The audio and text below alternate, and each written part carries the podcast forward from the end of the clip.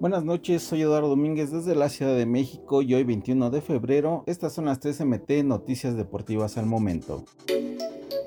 La selección mexicana sub-17 consiguió el pase a la Copa del Mundo de la especialidad que se realizará en Perú a finales de este 2023 al derrotar 3 por 0 a El Salvador en los cuartos de final del premundial de CONCACAF que se está jugando en Guatemala. La escuadra dirigida por Raúl Chabranza ha tomado muy en serio su participación en el premundial ya que México es una potencia en esa categoría y así se ha comportado en lo que va del torneo. Con el pase en la mano a la Copa del Mundo, el equipo azteca ahora se instala en las semifinales del torneo buscando el boleto a la final en donde buscará refrendar el campeonato logrado en 2019.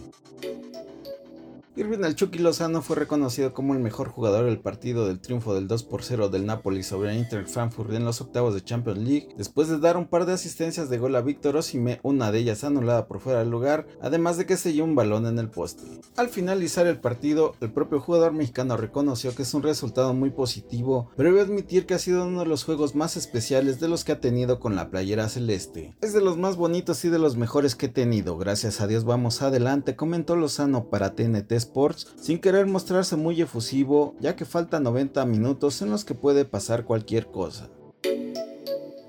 Ricardo Ferretti será el nuevo entrenador de Cruz Azul. Por medio de fuentes confiables, Medio Tiempo confirmó que el Tuque será elegido por la directiva que encabeza Víctor Manuel Velázquez, por lo que tomará el mando de un nuevo proyecto que será por dos años, de acuerdo al contrato acordado. Junto al Tuca Ferretti estarán Guillermo Vázquez y Joaquín Moreno en calidad de auxiliares, ya que Moreno recibirá todo el apoyo total para que en el futuro tenga la oportunidad de asumir la dirección técnica en definitiva, ya que hasta ahora se ha desempeñado como interino como lo hizo en la victoria sobre Puebla, papel que repetirá el miércoles 22 contra el Atlas. Esta será la primera vez que Ferretti dirija al Cruz Azul, pese a tener una larga trayectoria en la Liga MX, mientras que Vázquez volverá con el club que disputó la final del torneo Clausura 2013 y perdió ante la América. No olvides suscribirte para recibir la información deportiva más relevante del momento. Esta y todas las noticias las puedes encontrar en mediotiempo.com y en todas sus redes sociales.